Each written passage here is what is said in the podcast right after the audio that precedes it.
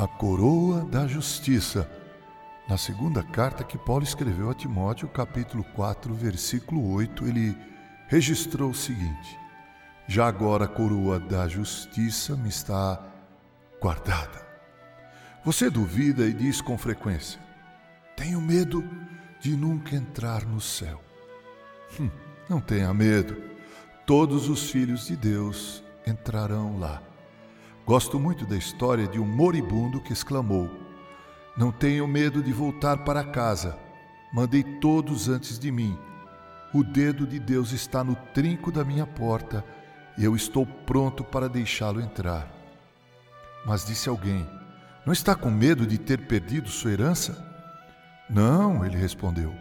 Há uma coroa no céu que o anjo Gabriel não pode usar e ela só caberá em minha cabeça.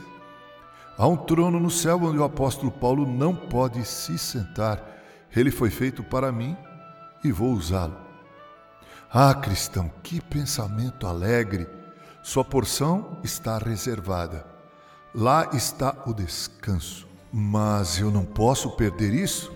Não, em absoluto. É inalienável. Se sou filho de Deus, não perderei. É tão certo que será meu como se eu já estivesse lá.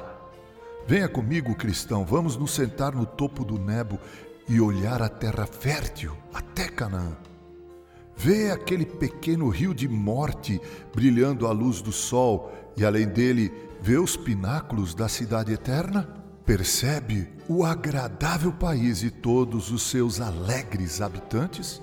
Saiba então que se pudesse voar até lá, veria escrito sobre uma de suas mansões: está reservado para tal pessoa, apenas para ela.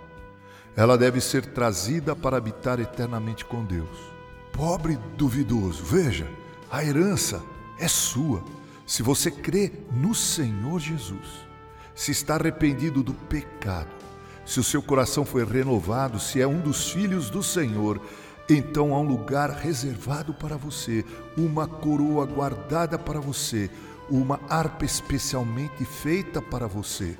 Ninguém receberá o que é seu, está reservado para você no céu. E tudo isso em breve, porque não haverá tronos vazios na glória, quando todos os escolhidos estiverem ali reunidos. Assim escreveu Charles Haddon Spurgeon e eu alegremente compartilho com você, meu querido ouvinte. Com carinho, Reverendo Mauro Sergio Aiello.